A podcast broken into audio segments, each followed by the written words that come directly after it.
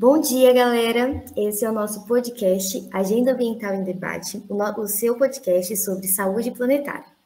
E a gente vai trazer atores locais, professores, ONGs, pessoas envolvidas tanto com a área ambiental e científica quanto da comunidade para bater um papo com a gente sobre mudanças climáticas, desenvolvimento sustentável. Vamos falar sobre segurança alimentar, hídrica, energética, todos os aspectos que envolvem a saúde planetária. Bem, eu sou a Nelly, graduada, graduanda em Engenharia Ambiental, e estou acompanhada do Edmilson, da Heloísa e do Giovanni. E você pode acompanhar todas as informações dos participantes do projeto e dos convidados de cada episódio no nosso site fixado, na nossa página da sua plataforma de streaming. E hoje, as nossas convidadas para a nossa conversa são a Renata Bolo Pérez e a Luciana Schenck. É um prazer. Prazer é nosso, Leli. Obrigada, Leli. Obrigada por Bom, então, para apresentar nossas convidadas, Luciana Schenck é professora doutora no Instituto de Arquitetura e Urbanismo da Universidade de São Paulo, o IAL-USP, professora do programa de pós-graduação na área de concentração Teoria e História da Arquitetura e do Urbanismo, sendo membro das linhas de pesquisa sobre arquitetura, cidade e paisagem no Brasil e América Latina e territórios da cidade. É colaboradora da rede Coapacel, quadro do paisagismo no Brasil, tem experiência nas áreas de arquitetura e urbanismo, arquitetura da paisagem e paisagismo. Coordena o GTPU, que é o Grupo de Trabalho de Parques Urbanos de São Carlos. Renata Bolvo Pérez é professora associada da Universidade Federal de São Carlos, no Departamento de Ciências Ambientais. Docente do Programa de Pós-Graduação em Ciências Ambientais, também não FISCAR. Integra o Grupo Nacional sobre Soluções Baseadas na Natureza. É representante da UFSCar no Conselho Municipal de Desenvolvimento Urbano é pesquisadora do Grupo de Pesquisa Sustenta, Sustentabilidade e Gestão Ambiental e também é coordenadora do GTPU. Bom dia, Renata. Bom dia, Luciana. A nossa primeira pergunta é sobre é, o que é o GTPU, quais os temas e problemáticas locais que estimularam a criação do grupo e como é estabelecida a relação entre os assuntos municipais e questões socioambientais mais abrangentes.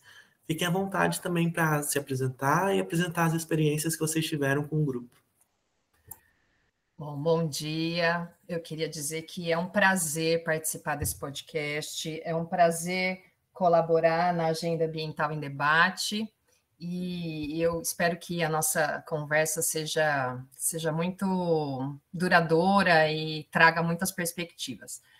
Bom, eu queria dizer que o grupo de trabalho de planejamento dos parques urbanos de São Carlos, o que a gente chama de GTPU, é quase que a trajetória de quase 20 anos de, da, minha, da minha passagem aqui por São Carlos. Eu vim para São Carlos fazer arquitetura e atuei muito como estudante de arquitetura, assim como vocês, para olhar esse campo de atuação que é a cidade, como que a gente pode contribuir para uma cidade melhor, para uma São Carlos melhor. Depois que eu me formei, eu trabalhei na ONG TEI, a Casa de Criação, também fazendo muitos projetos nas periferias de São Carlos. E, e aí comecei a atuar como professora na área de planejamento urbano e ambiental. Então, o GTPU ele é quase que esse olhar que a gente tem para buscar uma cidade melhor. A gente sabe que os processos de produzir cidades, como as cidades estão crescendo, como as cidades estão se desenvolvendo, causam uma série de impactos e uma série de consequências. E muitos, é, muitas pessoas estão falando que os motivos, as principais causas agora são as mudanças climáticas, são os eventos extremos, mas a gente sabe que essas que esses problemas, que essas questões já aconteceram há muito tempo. Então, o que, que aconteceu? O GTPU ele é quase que uma confluência de tudo isso, muitas pessoas olhando para São Carlos e vendo uma cidade desse porte, uma cidade de 250 mil habitantes, é, reproduzindo alguma, algumas lógicas de fazer cidades que a gente sabe que vão causar muitas consequências, por exemplo, as inundações, por exemplo, a perda das nossas matas ciliares, por exemplo, problemas sociais também absolutamente relacionados. Então, em 2013, nós fomos procurados, eu e Luciana, por pessoas e grupos que queriam pensar uma cidade melhor para se viver. Várias, vários desses problemas já estavam acontecendo, então, uma série de inundações graves em São Carlos, várias questões que estavam mostrando que a forma como a cidade que estava crescendo, ela não era a forma mais adequada, e aí a gente começou a pensar como isso poderia ser pensado dentro do campo da arquitetura e do urbanismo, dentro do campo da engenharia ambiental, dentro do campo da gestão.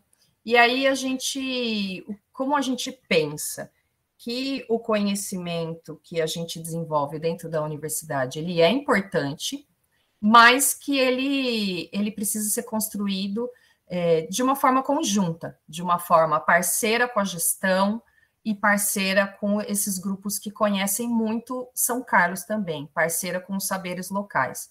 E foi aí que surgiu a ideia do GTPU. O GTPU ele não é um grupo da universidade, ele não é um grupo da prefeitura, ele não é uma ONG, ele é esse trio, ele é esse conjunto que tenta somar os saberes e os conhecimentos para pensar uma cidade melhor. Bom, então, a partir dessas questões que fizeram é, esses grupos, tanto as universidades, quanto os movimentos locais, quanto a gestão, olharem e falarem, a gente precisa pensar algumas soluções de uso de ocupação para a cidade, o GTPU ele foi sendo constituído. Então, nós começamos a desenvolver algumas iniciativas, algumas disciplinas de extensão, reuniões é, e atividades olhando para as bacias hidrográficas urbanas, a forma como a gente olha a paisagem, a forma como a gente se debruça no território é a partir das bacias hidrográficas. A gente começou a fazer um, um plano de ocupação para a bacia hidrográfica do Santa Maria do Leme, inicialmente juntamente com uma associação de bacia que se chama Veredas Caminho das Nascentes. Esse trabalho foi se tornando um trabalho é, de um vulto maior, várias pessoas querendo contribuir e trabalhar e colaborar no, com esse grupo. E aí, é, aproximadamente em 2016, 2017, no momento em que a gente estava também fazendo a revisão, contribuindo com a revisão do plano diretor municipal, a gestão pública, por meio da Secretaria de Meio Ambiente, criou um decreto delimitando algumas, alguns espaços livres de relevância ambiental na cidade e decretou a criação de sete parques urbanos. Esse foi um momento bastante significativo para o GTPU, então foi, foi delimitada algumas áreas que foram criados os parques urbanos, e logo na sequência, o GTPU ele foi oficializado como um grupo responsável por conduzir a gestão desses parques. Então, em 2017, o GTPU ele foi oficialmente criado no âmbito do Conselho Municipal de Meio Ambiente. Muitos de nós já atuávamos nesses conselhos, nesses espaços decisórios, e foi aí que o embrião do GTPU oficialmente ele foi criado. Então, a gente tem um decreto de criação de parques, de parques urbanos, e um decreto via Condema de criação do GTPU oficialmente como um grupo que tem representantes da sociedade civil, representantes do poder público e representantes das universidades nesse processo coletivo de fazer gestão dos espaços livres.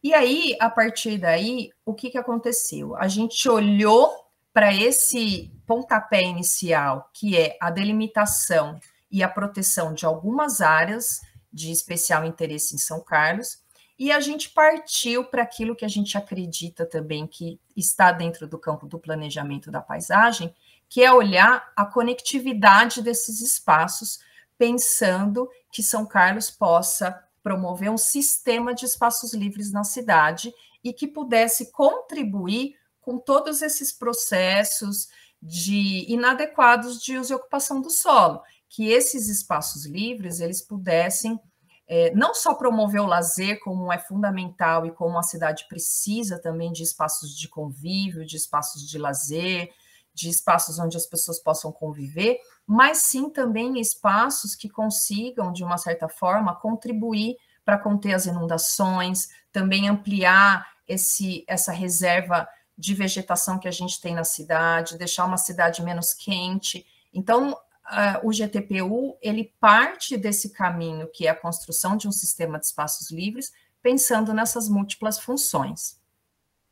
Muito bom conhecer né, um pouco mais de como, de como o GTPU surge, quais são as intenções do grupo.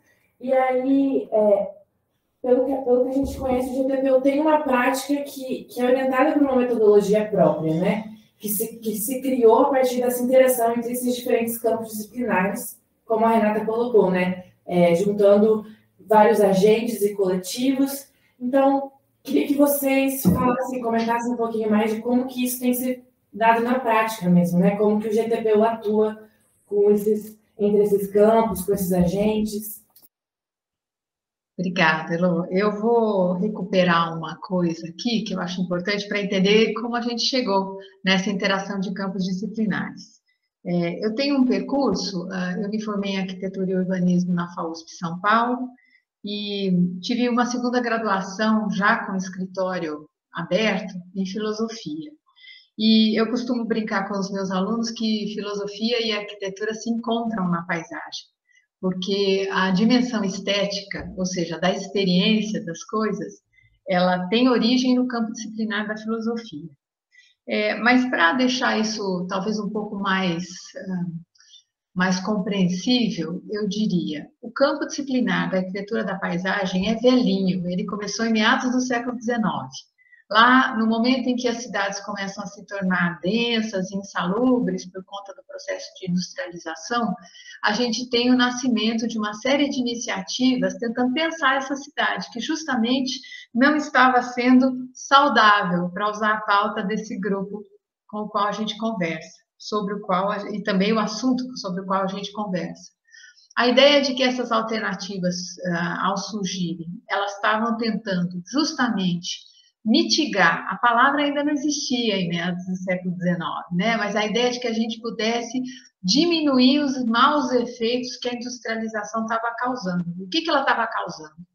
Primeiro de tudo, a poluição das águas. E aí se morria de tudo que vocês podem imaginar.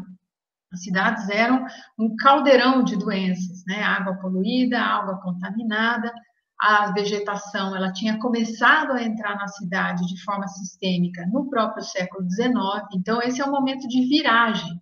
A gente está aí começando a arborizar as cidades sistematicamente. Existiam alguns espaços é, verdes, livres verdes nas cidades, antes do século XIX, mas eles eram episódicos, ou seja, os mosteiros, os conventos tinham lá os seus pomares, os seus jardins de plantas medicinais, existiam jardins nos momentos de privilégio, nos palácios, mas não era uma coisa pública.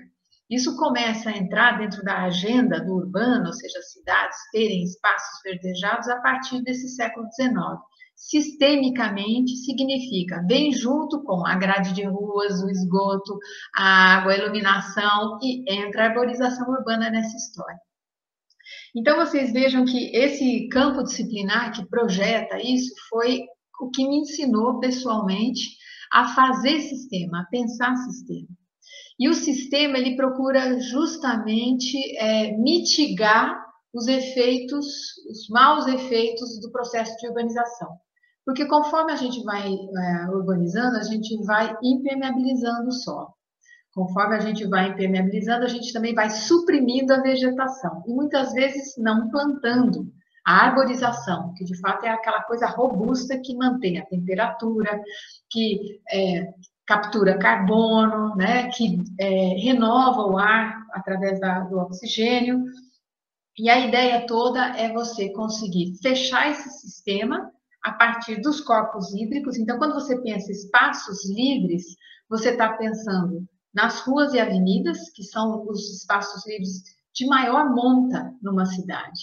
E aí você conecta praças, vias, parques e os corpos hídricos, que também são espaços que não receberam edificação e são muito importantes. Aí é, é que se fala da rede verde-azul hoje em dia. A expectativa é construir infraestrutura verde agora contemporaneamente. Quando é que isso começa a surgir? Isso é jovem também. Década de 90, nos Estados Unidos, as pessoas começam a falar sobre isso.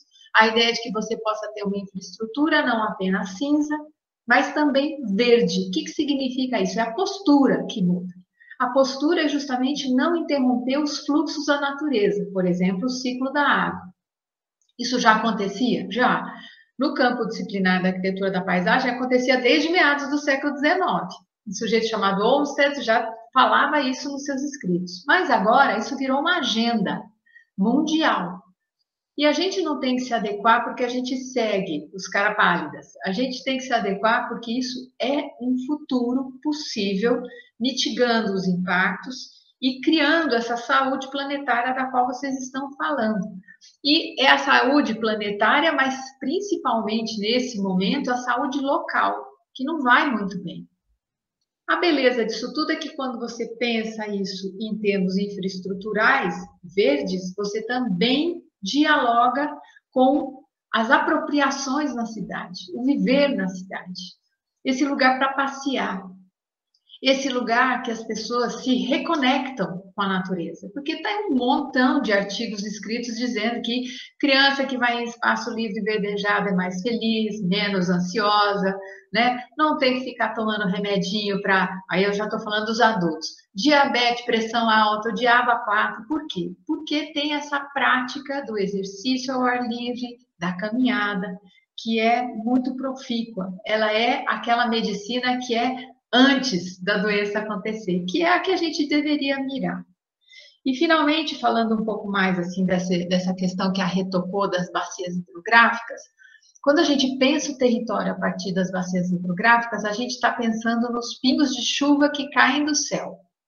E eles correm para o ponto mais baixo. No ponto mais baixo é onde vai dar a enchente. Tá?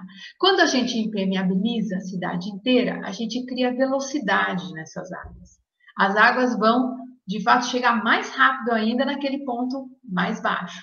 Então, qual é a estratégia? A estratégia é fazer com que essa água percole, ou seja, desemper... tirar, permeabilizar a cidade, tentar é, tirar um pouco dessa capa que a gente colocou para a cidade inteira e criar condições para a água penetrar no solo e no caso de São Carlos, olha que coisa linda, recarregar o aquífero. Nós estamos em cima desse privilégio, não é? De ter essa água toda nascendo dentro do nosso território, a gente não tomar água servida. A gente foi construindo conflito, esse é o ponto, né? Isso que a gente tem hoje, as grandes enchentes de novembro de 2020, de janeiro de 2021, são questões que são esperadas por conta das, das mudanças climáticas, que são um fato, não é uma balela, os episódios de chuva intensa em pouco tempo e de seca vão acontecer com mais, uh, mais próximos uns dos outros, né? E a gente tem que pensar em que lugar a gente vai querer viver. Se a gente vai sempre correr atrás do prejuízo ou se a gente vai tentar planejar com essa paisagem. Esse é o horizonte da minha pesquisa há muitos anos, né? A ideia de que a gente pode ter a paisagem. A última coisa que eu gostaria de colocar é que a metodologia, ela justamente vem, ela é egressa do campo disciplinar da paisagem. Tem um autor chamado Ian McHarg, que já fazia sobreposição de diferentes informações cartográficas, buscando as melhores áreas para a gente ocupar. Então, a gente faz um pouco disso, mas a gente atualiza o Ian McHarg no sentido de que a gente também além da cartografia que ele fazia sobre os monumentos históricos ou sobre as melhores vistas, a gente está interessado nas pessoas, nos processos de apropriação e aonde elas caminham, aonde elas escolhem, por que elas escolhem. E aí entra num campo muito bacana e muito mesmo interdisciplinar. Então, tem arquiteto, tem urbanista, quer dizer, arquiteto urbanista, tem ciências ambientais, tem filosofia, sociologia, biólogo, ecólogo, é um caldeirão de gentes e, e também não precisa ter um campo disciplinar para estar no GTPU, precisa ter interesse. Obrigada. Muito bom, Lu.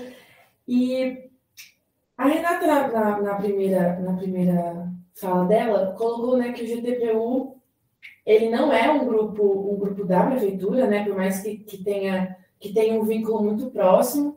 E eu acho que o poder público é um, um desses agentes que vocês mantêm contato e estão ali trabalhando junto, até para né, conseguir é, trabalhar com, essa, com isso que a Luciana colocou, de, de permeabilizar de novo a cidade, é, ou trabalhar nos, nos parques né, urbanos que, que a prefeitura está propondo. Então, como que, como que se articula né, o trabalho do GTPU com, com, a, com a administração pública e quais são os desdobramentos, os resultados que, que essa conversa entre, entre vocês já tem gerado de fruto?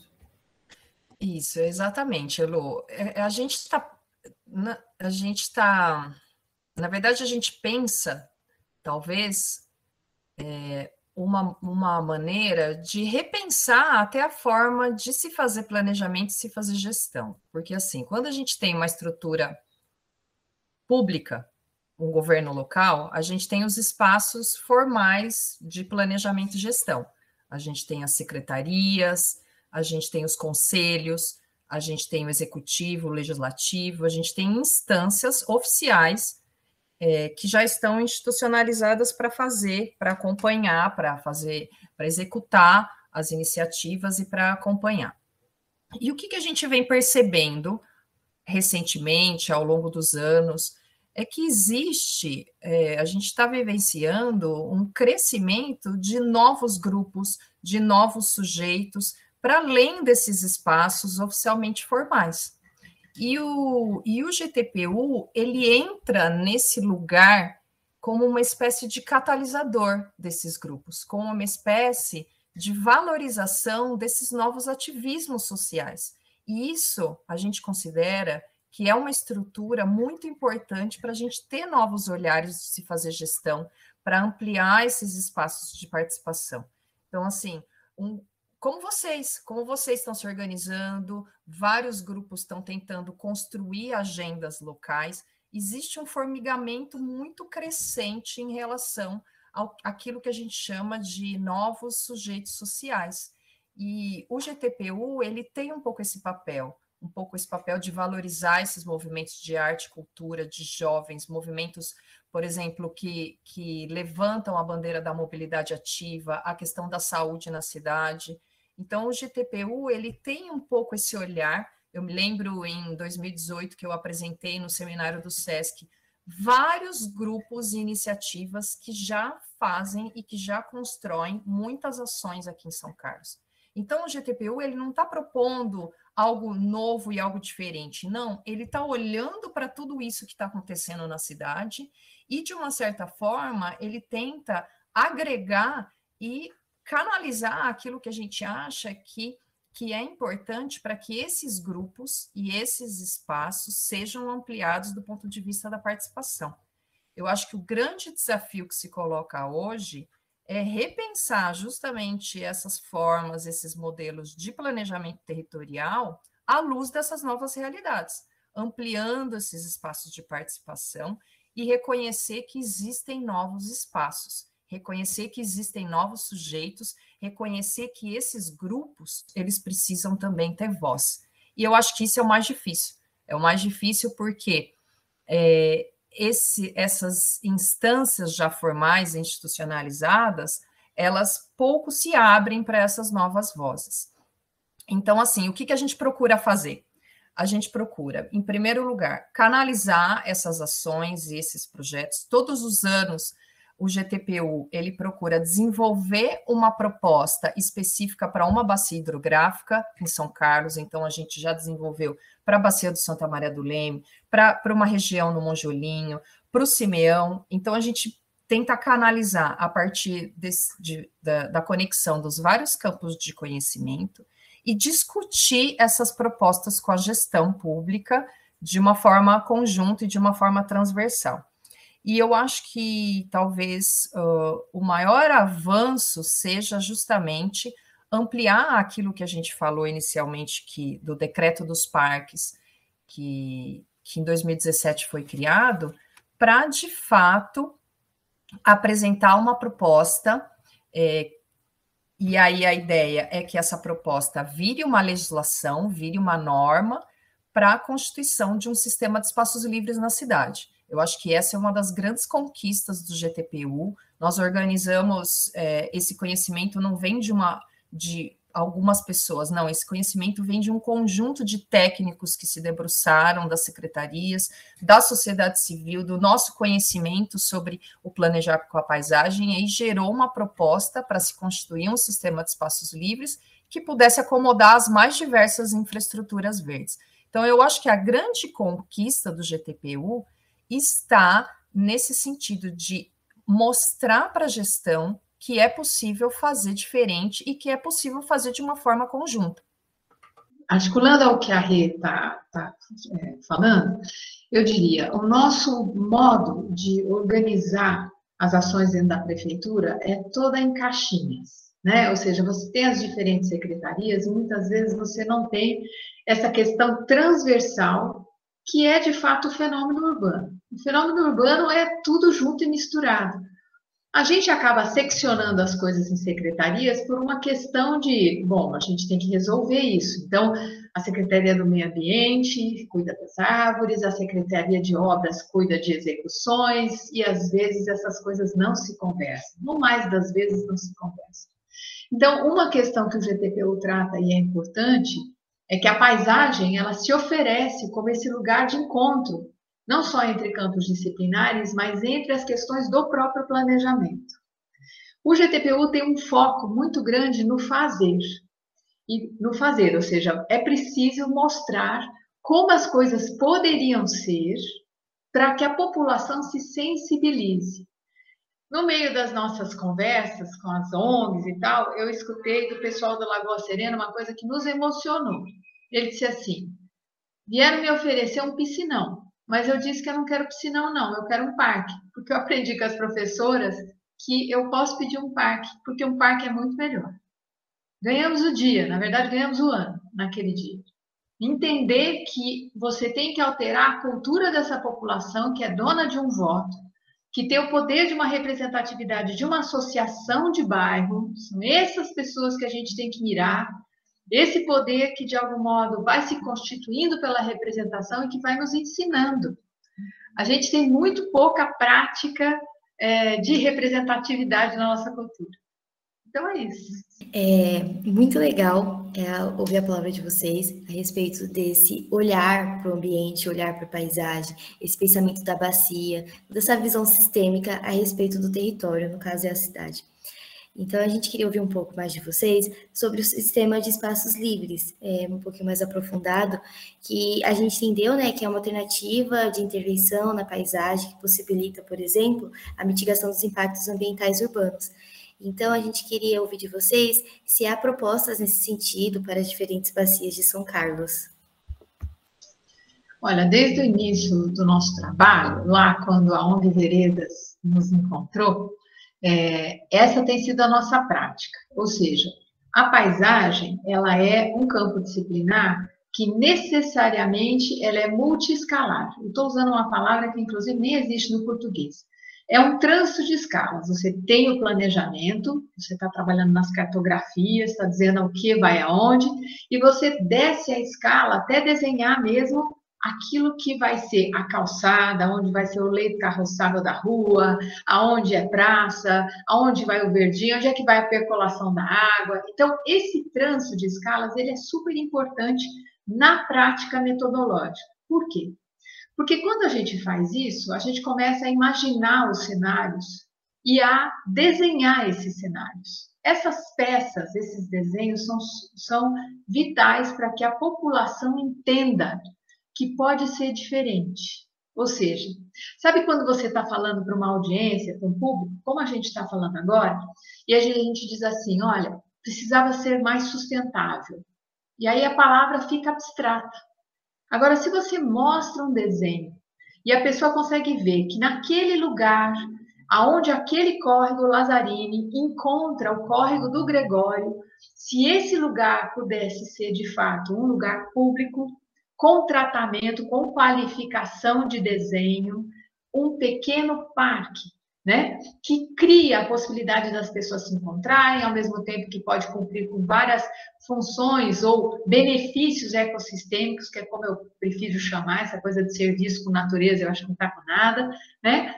Quando você mostra essa imagem, o e se pudesse ser assim, a população entende muito mais e melhor.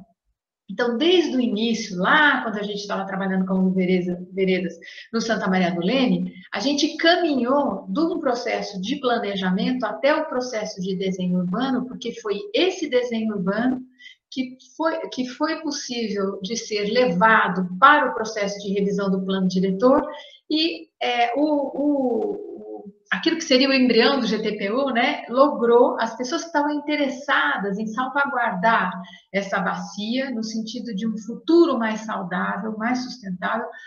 É, essa população conseguiu lograr alterações em termos de lei urbanísticas e de sagrar áreas que pudessem ser, de reservar áreas que pudessem ser parqueadas. Então, vocês vejam que tem todo um processo aí não é convencimento, na verdade é informação. A população tem que ser informada que isso se altera antes do jogo começar. Não é? Ou seja, o jogo urbano é pegar uma gleba que ainda não está urbanizada, colocar ruas, dividir em quarteirões, vender lotes. Isso é a prática do mercado e é assim que as nossas cidades são feitas. Mas se a gente pudesse planejar um pouco antes, todos ganhariam. Né? A ideia de que você pode ter cidades mais saudáveis, cidades mais bonitas, lugares muito bacanas para se visitar. E é isso que eu queria falar, que tem um foco no fazer, porque o outro lado está na política pública, ou seja, nós trabalhamos essas duas frentes. Né? A ideia de que você pode imaginar aquilo como um cenário, é um cenário, mas foi um cenário super pensado, é um projeto em potência, né? E aquilo, de fato, nos ajuda, inclusive, a pensar a política pública. Às vezes você começa a política pública com um monte de frases que são muito politicamente corretas, mas você tem muita dificuldade de, de ter aderência à realidade. Quando você começa com um cenário, você é capaz de construir a política de modo que aquele cenário seja possível. Entendem essa, essa alternativa? Ela é uma alternativa muito mais palpável para a nossa população. E aí, aí é que vai o, pulo do gato. É preciso é, informar, comunicar, você não cria gestão, você não cria governabilidade sem esse sentido da informação. Legal, gente. Acho que é, acho que isso levanta muitas questões assim para a gente é, continuar, né, um pouco essa conversa. E uma delas é, pensar um pouco sobre as contribuições né, que todo esse processo que vocês estão relatando é, trouxeram né, para o planejamento urbano e tudo mais. Né? Então, queria perguntar para vocês né, que, é, é, quais que contribuições vocês identificam né, a partir desse processo que vocês estão relatando para o planejamento urbano e também quais são os desafios daqui para daqui frente. Né? É, e aí, também, né, com, com, pensando nisso, né, em todo esse esse processo bastante complexo, é, qual que é o horizonte de trabalho do grupo, né, do GTPU, e também uma coisa que a gente gostaria de compreender melhor é a, é a possibilidade de, de continuidade né, de trabalho desse grupo, né, se ele tem um ciclo de vida e como que funciona isso também. Bom, eu, ao longo dessa minha trajetória, eu vejo muitas conquistas e muitas contribuições desse grupo. Eu acho que a primeira delas é no sentido de mostrar que essas questões, a importância dos espaços livres, e principalmente no momento pós-pandemia, a importância de pensar as questões de forma integrada e de pensar que a infraestrutura verde, por exemplo, ela não vem substituir as infraestruturas cinzas, ela vem no sentido de olhar quais são as respostas mais adequadas para determinado contexto. Então, eu acho que o GTPU ele vem contribuindo muito para ampliar essa visão e para mostrar que essas soluções elas são possíveis. Eu acho que a gente está se esforçando muito, a gente vem nesse esforço. Muitas pessoas nos perguntam, mas quanto custa esse projeto? Mas como que esse projeto deve ser implementado? Qual é a diferença dessa tecnologia, dessa infraestrutura em relação à outra? E a gente acha que isso é fundamental. isso é fundamental ser difundido, isso é fundamental ser mostrado para as pessoas. E o que a gente está tá buscando fazer é mostrar para São Carlos o quanto que os nossos vizinhos, que outras cidades já vêm implementando essas soluções do ponto de vista aplicado. Então, eu acho que uma contribuição muito importante do GTPU é desenvolver esses projetos e mostrar que a gente não está sozinho. Mostrar que os nossos vizinhos, que as nossas que as cidades aqui do lado estão acreditando nisso. E isso é uma coisa que vai incentivar a outra. Então, eu tenho uma felicidade muito grande de saber que a gente está sendo protagonista e a gente não está sozinho, que isso é uma questão que precisa ser disseminada. Eu acho que a outra grande contribuição é o papel político da universidade. Qual é o nosso papel? Nosso papel é fazer ciência e o nosso papel é fazer com que essa ciência ela seja aplicada nos mais diversos contextos, nos nossos bairros, nas nossas cidades, nos nossos estados, no nosso país. Então eu acho que esse essa contribuição que a gente tenta mostrar de que a universidade é, várias pessoas também falam o que, que, a, o que, que a UFSCar contribui para São Carlos, o que, que a USP contribui para São Carlos. Então, eu acho que todo esse trabalho, esse, esse, esse, esse desdobramento que a gente faz para além das nossas salas de aula, eu acho que é uma contribuição incrível que, que o GTPU está tá fazendo, no sentido de falar, olha, isso vale a pena ser feito, porque as conquistas, elas, elas, elas vêm. E, e eu acho que uma terceira contribuição é o papel educativo, né? o tanto de informação que a gente consegue produzir e que essa informação ela pode ser utilizada das mais diversas formas, seja dentro dos conselhos, seja dentro das escolas públicas, seja dentro das associações, o quanto essa informação e esse conhecimento ele pode ser transformador. E aí, no sentido mais abrangente da contribuição. Então, eu acho, assim, o quanto a gente puder é, se desdobrar no sentido do desenvolvimento de uma tecnologia, de mostrar que, as, que essas tecnologias elas, são absolutamente viáveis e absolutamente acessíveis num país que é desigual, num país que tem questões socioeconômicas profundas e que elas são totalmente capazes de serem implementadas no sentido político, porque eu acho que a gente tem sim que ocupar esses espaços e a gente tem que inspirar jovens como vocês a também saberem que vocês têm é, lugar nesses espaços de decisão e no sentido educativo, é, imaginando que o saber científico ele se constrói junto com o saber local. Então, eu acho que você me perguntou da continuação, né? Eu e a Lu, a gente brinca que a gente o GTPU vai ser o nosso grupo e o nosso propósito para sempre, porque a gente via, vai viver em São Carlos, nós somos ah, é, muito mais do que, além de professoras, nós somos mães, nós somos pessoas que vivem essa cidade e que a gente quer uma cidade melhor para todo mundo, não só para a gente, mas para os nossos filhos, para os nossos alunos, para todas as pessoas que querem. E o que a gente mais ouve, ah, eu quero valorizar os espaços públicos da minha cidade, eu quero sair, eu quero ter uma cidade melhor, eu quero andar de bicicleta, eu quero ir para um parque. As pessoas querem isso. A gente não está falando isso porque a gente acredita nisso, não. A gente está representando vozes de vários grupos e de vários desejos. Então, a perspectiva desses grupos e desses coletivos, para mim, é que ela cresça cada vez mais.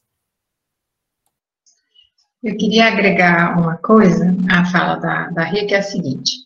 Imaginemos que a Renata mencionou na fala, não nessa agora que acabou de acontecer, antes, né, a ideia de que a um determinado momento nós trabalhamos aquilo que a gente chama de carta-chave, né, que é uma cartografia onde espaços livres foram colocados em conexão e dessa carta-chave muitas coisas podem acontecer. Algumas, inclusive, já aconteceram.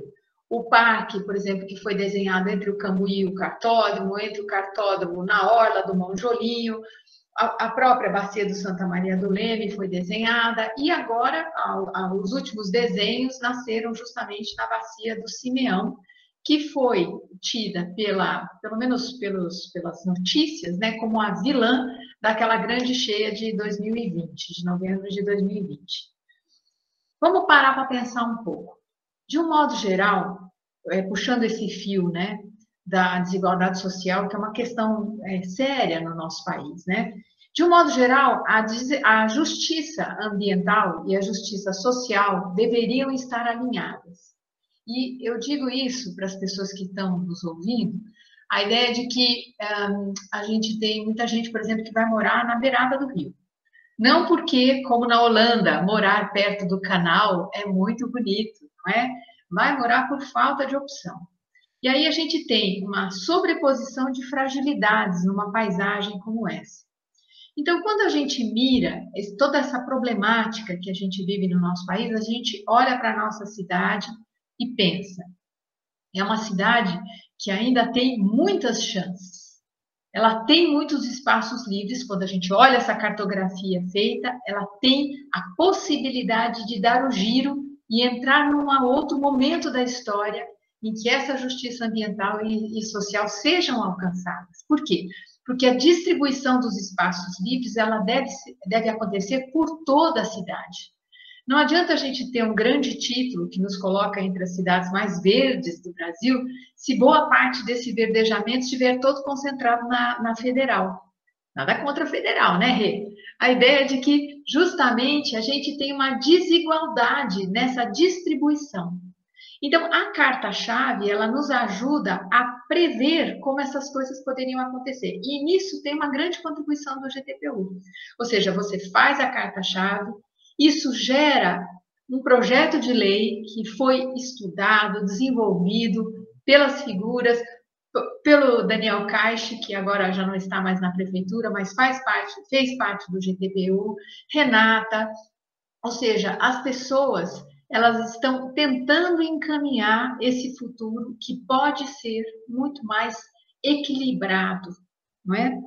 Ah, eu acho que concordo com Renata quando ela diz que a nossa maior contribuição é a alteração cultural.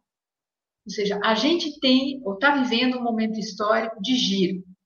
A gente tem a juventude e as pessoas que já enxergaram que esse futuro comum ele depende de um processo de associação, de alinhamento em prol de iniciativas, valores, princípios, que são esses com os quais a gente está tratando aqui.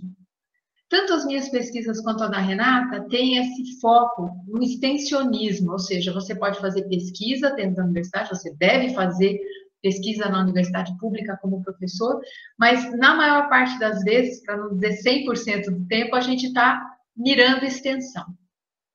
E esse processo que articula metodologia, ou seja, como a gente faz isso? A gente faz com cartografias, com campo, misturando diferentes campos profissionais, tirando cartas-chave, construindo política pública. Esse movimento todo, ele vai agregando pessoas e misturando, e isso vai engrossando caldo, que é como eu gosto de dizer. Né? Acho que era isso, a continuidade vem desse cotidiano de encontro, por exemplo, com vocês. Então, como vocês sabem, né, nossa, esse podcast é, uma, é, um esforço né, para tentar é, pensar em uma agenda ambiental para o caso de São Carlos, né, tentar é, pensar numa agenda focada em saúde planetária, especificamente, né, e fortalecer, que, em síntese, né, é uma tentativa de fortalecer é, uma compreensão integrada entre saúde humana e saúde ambiental. E aí, a partir disso, e toda essa experiência e, enfim, desenvolvimento que vocês é, contribuíram né, diretamente lá no GTPU. É, a gente queria também perguntar para vocês é, que elementos, né, que tópicos, que questões, que, enfim, conceitos e práticas, né, vocês identificam como sendo fundamentais para a gente é, avançar nesse, nessa elaboração de agenda, né, e o que necessariamente deve fazer parte é, desse, de, de, de, futuras propostas ou, enfim, né, futuras questões para a gente começar, para a gente avançar nessa agenda municipal para o caso de São Carlos. Olha, Edmilson, essa é uma questão assim que, que vale ouro, né? Eu, o tempo todo eu fico me perguntando isso, quais são as nossas pautas. Eu acho assim, é, a gente, né, muitas pessoas falam que, que a gente inspira muitas pessoas. Eu acho isso um, uma responsabilidade muito grande, mas, por outro lado, vocês também estão nos inspirando muito, tanto no sentido de, de criar essas, essas agendas ambientais, de criar espaços de debate e de entender que a educação política ela é necessária. Particularmente, eu acho que a gente está vivendo um momento, não só em São Carlos, mas no Brasil como um todo, um momento de, de grandes acirramentos sociais. Então, eu acho que uma pauta fundamental que eu vejo em São Carlos é a gente fazer um trabalho nas periferias. Eu acho que se a gente se organizasse nesses coletivos e olhasse para esse conjunto de periferias, e não só periferias, eu falo espaciais, mas periferias mesmo, populações marginalizadas, é, grupos marginalizados, temas marginalizados, o quanto o nosso conhecimento e a nossa vontade de transformar a cidade, eu acho que o quanto a gente pode contribuir nesse sentido. Eu acho que a gente tem que olhar agora, nesse momento, para as populações mais vulneráveis e tentar fazer um trabalho realmente de base, porque a gente sabe que a gente está num momento muito frágil das políticas públicas, a gente está numa grande crise local, e isso não é, é a gente não precisa ser nada escondido, porque está muito revelado. Então, eu acho que no atual momento, a gente tem um trabalho fundamental para colaborar nesse sentido. É, eu costumo dizer, é, um pouco na contramão do que as pessoas acham que é paisagem, né? Você fala paisagem, as pessoas sempre imaginam uma paisagem bonita, não é? Mas se eu levasse todo mundo para visitar um lixão, eu diria isso é paisagem, não é? A paisagem, de fato, é política. Ela expressa, ela é a manifestação das nossas escolhas. Ela é tudo ao mesmo tempo agora, num golpe de vista.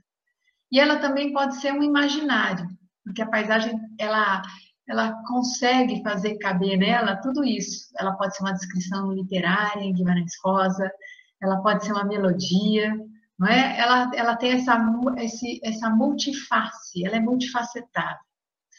Então, quando eu digo a paisagem é política, isso vai de encontro ao que a Renata acabou de falar.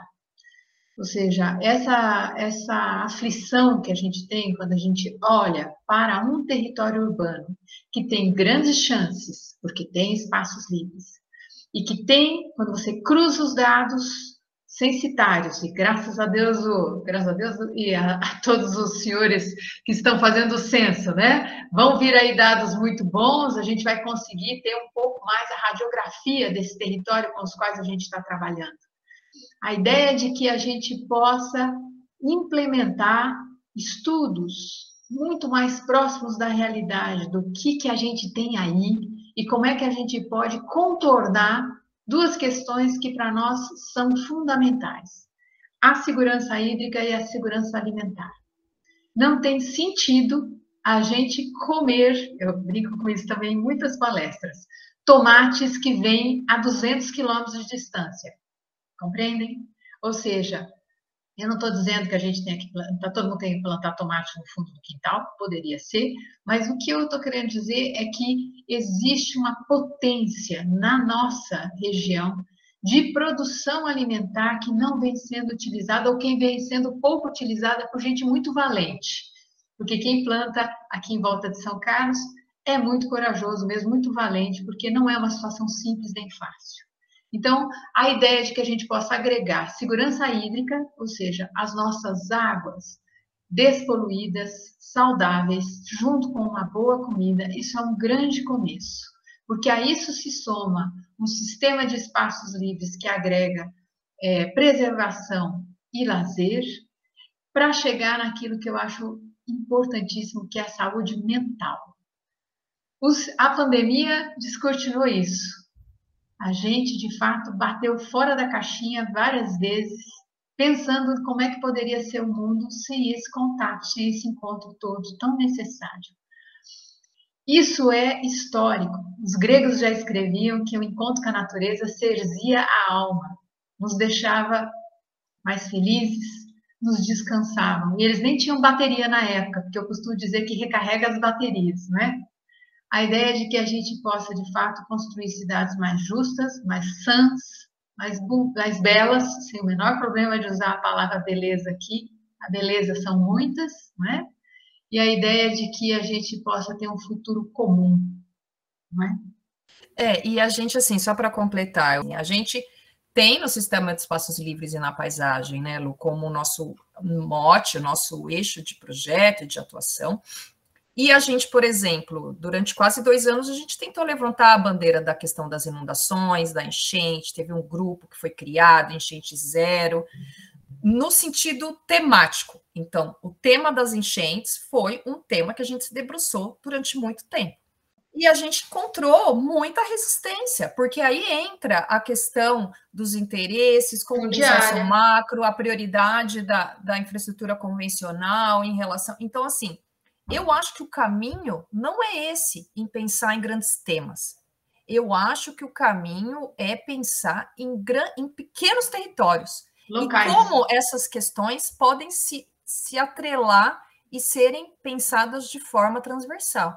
Então, quais locais aqui em São Carlos realmente são estão realmente precisando de intervenções?